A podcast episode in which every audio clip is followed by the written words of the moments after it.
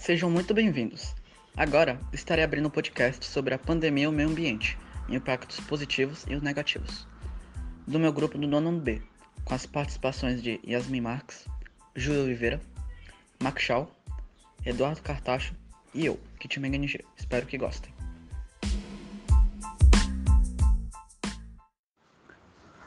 Com essa pandemia do Covid-19, milhões de pessoas estão sendo contaminadas, aumentando mais e mais os leitos hospitalares, gerando maior número de resíduos e assim prejudicando o meio ambiente. De acordo com o Estadão, a média de resíduos antes do Covid era cerca de 253 mil toneladas, e a estimativa durante o Covid seja quadriplicar esses resíduos no Brasil, prejudicando não só o meio ambiente, junto com trabalhadores de coleta de lixo em risco. A OMS, a Organização Mundial de Saúde, recomenda que os resíduos hospitalares sejam eliminados por meio da incineração, o método mais seguro de tratamento. Verdade, Kit. Inclusive, outro efeito do coronavírus sobre o meio ambiente é o aumento na geração de resíduos domiciliares. A população, por estar em casa cumprindo o isolamento social, consumirá mais, consequentemente gerará mais resíduo, Boa parte dos municípios não possui uma coleta seletiva de resíduos recicláveis e nem aterros sanitários para recebê-los.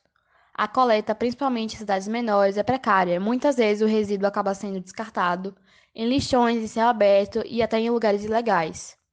Além disso, como muitos infectados estão realizando o tratamento em casa, os resíduos podem estar infectados pelo coronavírus e devem receber o tratamento adequado antes do descarte.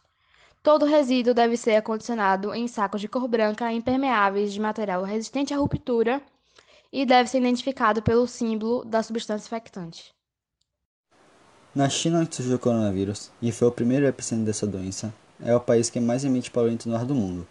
Mas durante essa pandemia do coronavírus, o nível de poluição do ar caiu drasticamente. Segundo as imagens satélites da NASA, no período de 1 a 20 de janeiro desse ano, que era antes da quarentena começar na China, o nível de dióxido de nitrogênio encontrado no ar era mais de 300 mol por metro quadrado, mas durante o período de 10 a 25 de fevereiro, o nível era quase nulo, porque as fábricas tiveram que parar de operar. E na Itália, onde foi o segundo epicentro dessa doença, o nível de poluição do ar caiu bastante, parecido com o da China quando entraram em quarentena. Porque as fábricas também pararam de operar, o número de voos já estava reduzido e tudo isso resultou na diminuição da poluição do ar. Mas também tem muitos outros problemas, como o desmatamento. A pandemia do Covid-19 teve uma aceleração no ritmo de desmatamento da Amazônia no Brasil muito grande.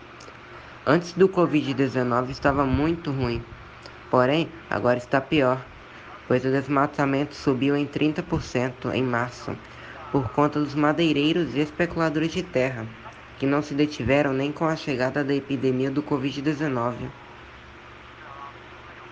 Eu sou Júlia Oliveira e estou aqui agora para falar dos impactos ambientais do consumo de energia elétrica e combustíveis.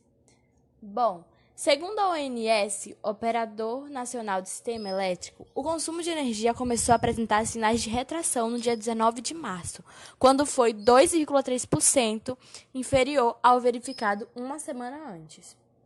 Com isso, caiu também a necessidade de geração hidrelétrica, o que possibilita a recuperação do nível de armazenamento dos reservatórios.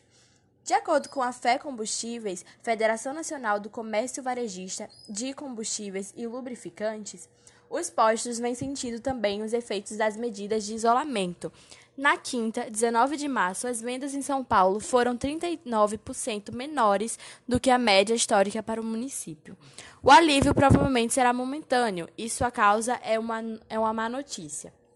Mas a redução de emissões e consumos de combustíveis fósseis podem acabar sendo realmente significativos para os balanços anuais do meio ambiente.